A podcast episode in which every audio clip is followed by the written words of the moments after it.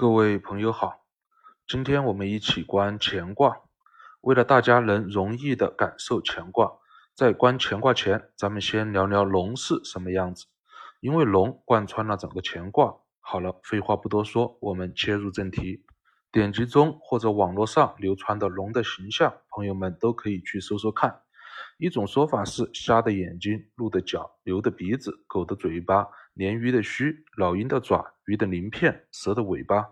第二种说法是兔子的眼睛、鹿的脚、牛的嘴巴、骆驼的头、老虎的掌、老鹰的爪、鱼的鳞片、蛇的身体。其实无论是哪种说法都没有错。假如咱们看的是第一条龙。则可以同时看见了虾、角、牛、狗、鲶鱼、老鹰、蛇这七种动物。若是咱们看的是第二条龙，则可以同时看见兔子、鹿、牛、骆驼、老虎、老鹰、鱼、蛇这八种动物。这和我们心中用意观事物的时候看见的一样。还记得上一节我举过的一个例子吗？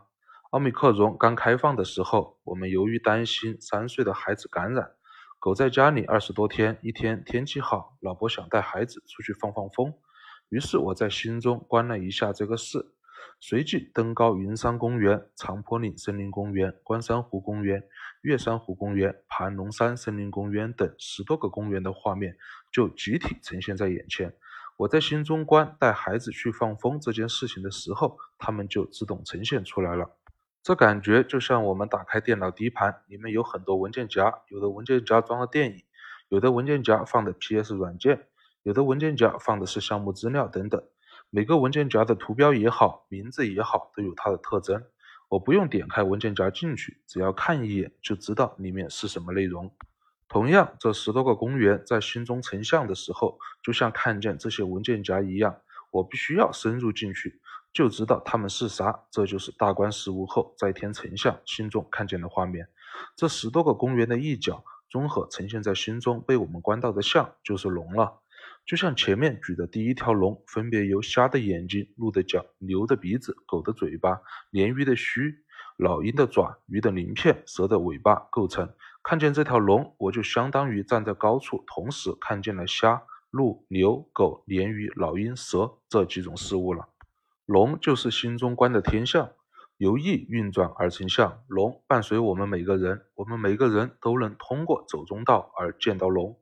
孔圣人在《团传》中说：“大哉，乾元，万物之始，乃统天。”若龙是乾元，那么虾的眼睛、鹿的角、牛的鼻子等等，就是万物围绕龙这个乾元来之的始。若电脑硬盘满了，想在低盘删点东西腾出空间，这事儿是前缘。那么低盘中的各种不用点开进去，扫一眼就能知道内容的那堆文件夹，就是万物围绕低盘删点东西这个前缘来之的始。若想带孩子出去放风是前缘，那么心中呈现的画面的一角。不用深入进去就能知道是关山湖公园还是月山湖公园等十多个公园，就是万物围绕带孩子去放风这个前缘来之的事。他们通过意的运行在心中汇合起来，被我们看见的就是天象，就是龙了。这个在心中成像画龙的这片虚无的空间就是天了，而非我们现在眼睛看见的蓝天白云的天，故来统天。如何知道了龙是何物了吗？龙就是天象，接下来我们就好理解乾卦中的初九潜龙、九二现龙、九五飞龙以及上九亢龙是什么样的状态了。潜龙就是龙潜在下而不可见，说简单点，潜龙勿用就是心中若功夫不到，不见天象则不可用。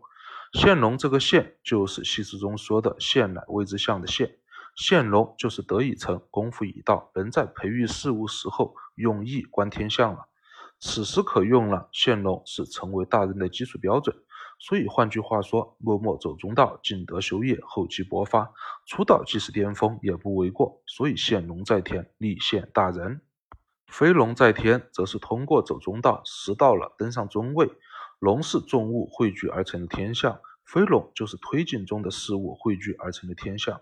谁推进，当然是下面的大臣推进的事情，包含了整个推进的过程。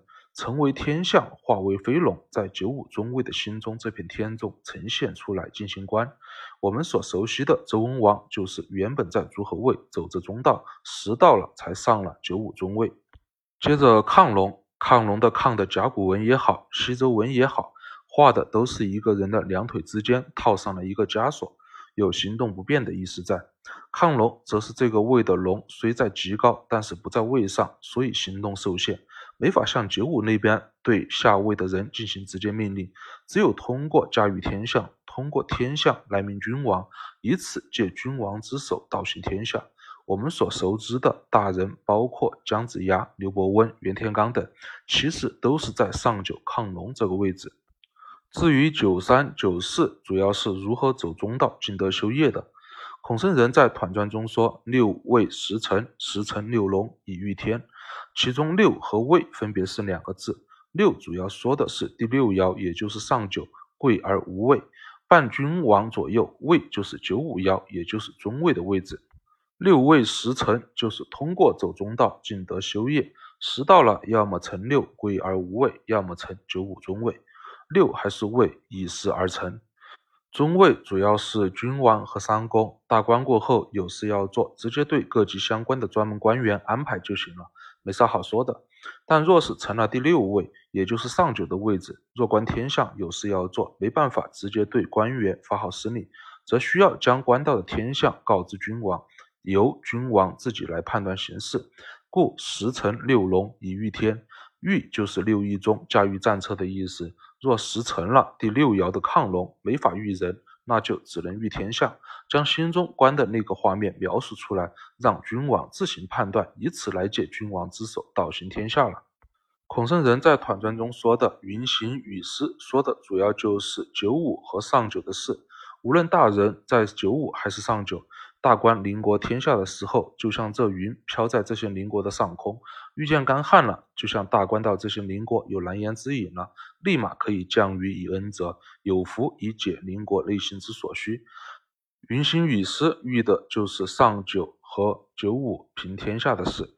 孔圣人在《团传》中说：“品物流行，大明宗室”，说的主要还是九五和上九在心中大观国内和天下事的事。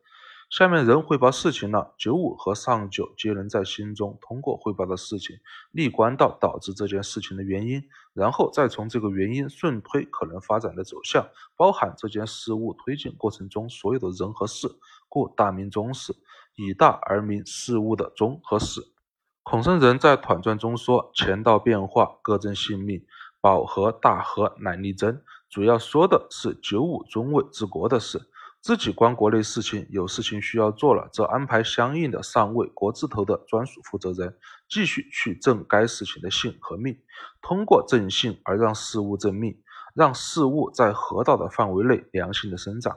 孔圣人在《团传》中说：“手出数物，万国咸宁。”主要说的是用酒献群龙的事。一条龙代表着一件事物的天象，群龙则是一堆事物的天象，说的还是平天下的事。如何到这里，朋友们对龙是何物以及乾卦的整体画面心中有画面了吗？我们接下来开始观详细的六爻变化。初九爻辞：潜龙勿用。孔圣人在文言中说：“潜龙勿用，何谓也？”子曰：“龙得而隐者也，不义乎事，不成乎名，顿事无闷，不现时而无闷，乐则行之，忧则为之，却乎其不可拔，潜龙也。”闷就是烦闷的意思。什么时候会闷？有烦心事、麻烦事，不知道怎么处理了，还必须面对，跑不掉的时候，闷就来了。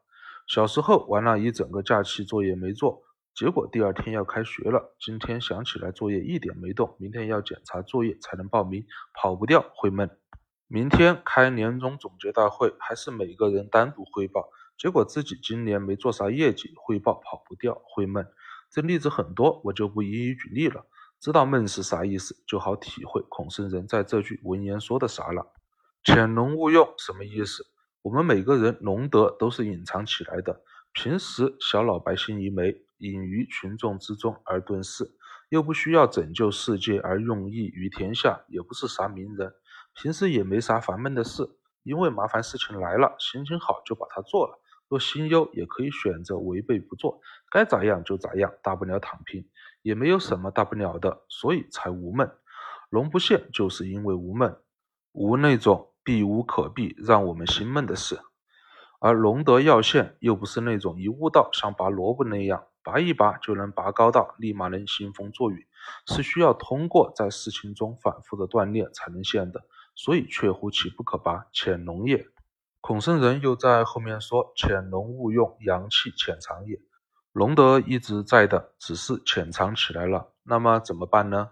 孔圣人接着又说：“君子以诚德为行，日可现之行也；潜之为言也，隐而未现，行而未成，是以君子服用也。”什么意思？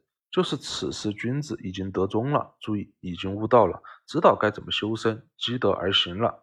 以成德为目标，以每日可见的效率走中道积德，直到得成，心中现龙了，才能用到。所以潜龙勿用。否则，就像顶卦中初六那样，虽然得中了，但是得未成。九四位的公出于信任，交代事情给初六来做，结果因为得未成，无法现龙观物，则将事情搞砸，反而有凶。如何潜龙勿用？有画面了吗？接着，我们先观九三和九四，因为九二现龙是得以成后是什么样子，九三和九四则是如何成德的，是实际的为学功夫。九三爻辞：君子终日乾乾，夕惕若立无咎。孔圣人在文言中说：“何谓也？君子尽德修业，忠信，所以尽德也；修此立其成，所以居业也。知至知之，可与基业；知终终之，可与存义也。是故居上位而不骄，在下位而不忧。故乾乾因其时而替。”咱们先说忠信，忠信是两个字，忠是尽心的意思，信是仁义礼智信的信。举个小例子，老婆边抱着孩子边接电话，心里面一个意思出来，把孩子抱过来，然后沉于这个意思，将事情做了，就是信了。里面不觉得尽心而信，就是忠信了。忠而信分两种情况，一种是有事的时候，一种是无事的时候。文言中知至知，说的就是有事的时候。举个例子，最近咱们在着手一个会场布置的事情，这件事情已经做了一部分了。此时虽然已经下班回家，但是由于这事没完结，一直挂在心里面。突然一个念头出来，被我们觉知到了。明天会场的甜点和水可能不够。这事虽然小，但是得引起重视。因为若水和甜点够还好，若嫌麻烦，自以为是不去管，真的出现差错不够，那么可能会带来一些问题。将这个不起眼的念头给继续落实了，就是知至知之。知道了，则继续将之给治了，这是在具体事情上尽德。接着我们再说知中中之，这是在无事的时候找事情。当然，这个没事找事，可不是看别人踢球踢得好好的，故意找事去中间把人家的球踢飞。终是终结完结的意思。进卦中的初六，静如催如，就将没事找事完美的呈现出来了，像走错一步将被摧毁一般谨慎而行。举个例子。走在路上，前面路口别急着行为习惯走哪边，停下来感受一下意识的到来。意识让走左就走左，意识让走右就走右。前面路口怎么走，这就是一件小小小事的终结。又例如吃饭的时候，别急着习惯性伸筷子，感受一下意识到来。意识让先夹哪片菜，接着再夹，随时随事而动。完成一件这么的小小小事，就是知中中之。修身功夫主要就体现在知中中之中。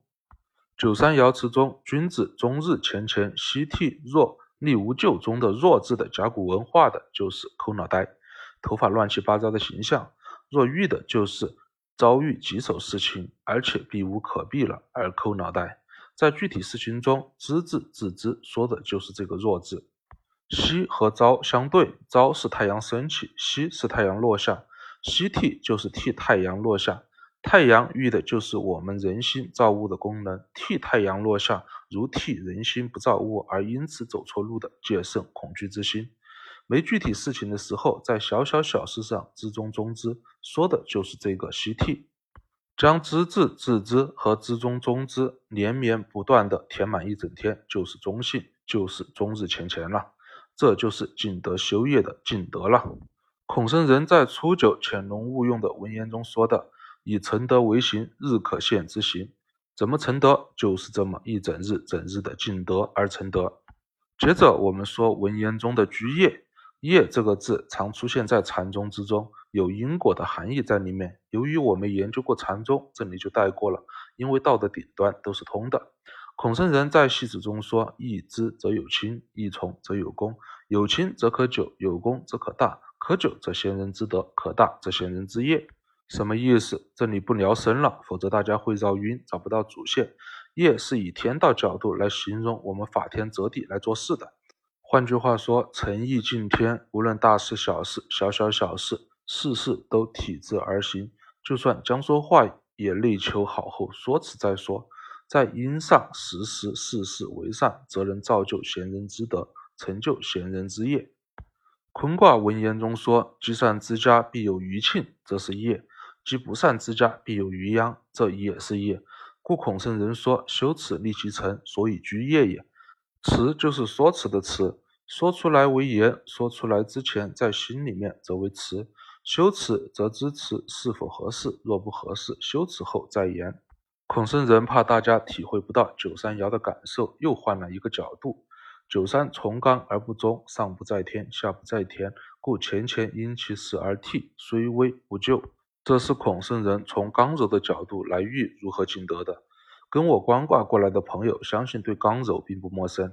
一件事情的推进，刚主方向，柔顺刚的方向而推进，落实出来一次，则完成了一次变化；不断的刚柔推进，则完成了推进后可现的变化。四象中的刚柔者，昼夜之象，就是柔随刚而动。我们看见的事物，已经是柔随刚推进变化后的表面了。这是昼。也就是白天看得见的地方，若随柔逆光回去，则能看见导致柔这个变化产生前的刚，这是夜，也就是晚上看不见的地方。刚只是一个方向，就是那一时而动。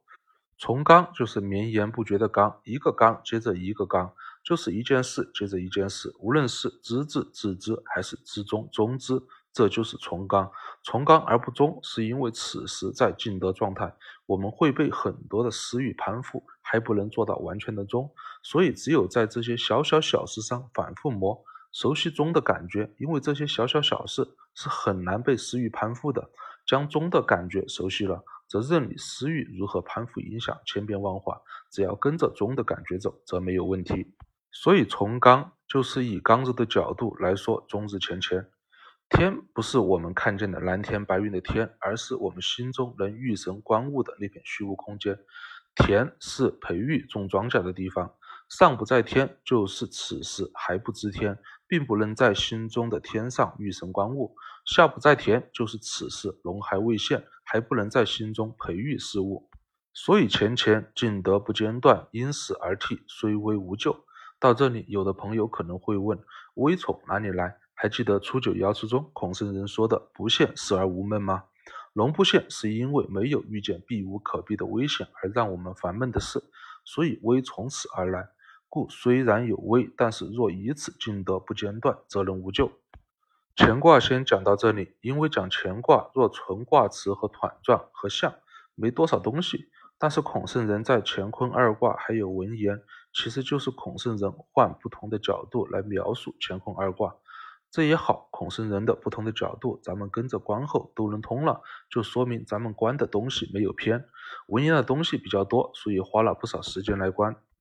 这么说吧，若每一个卦的象是一条龙，爻辞和象传中不同的事物构成了这条龙的尾巴、胡须、脑袋、牙齿、鼻孔等，顶天也就十多个部件。但是乾坤这两个卦加上孔圣人多角度描述的文言。那这条龙至少得由上百个部件构成，所以难度有点大，对功夫要求也很高，所以花了点时间。今天先跟到这里，乾卦已经贯通了的，过两天就接着跟九四、九五、上九以及九二爻。我们下一节再见。如果朋友们也对为学功夫感兴趣，或者对我观周易有疑惑的地方，都欢迎你添加我的微信。龙渊八九七，龙渊的全拼小写字母加上数字八九七。这里没有老师，我们以同道自居，不挖坟，不考据，不讲大道理，以德宗和功夫体会为主线。我们同道为鉴，相互交流。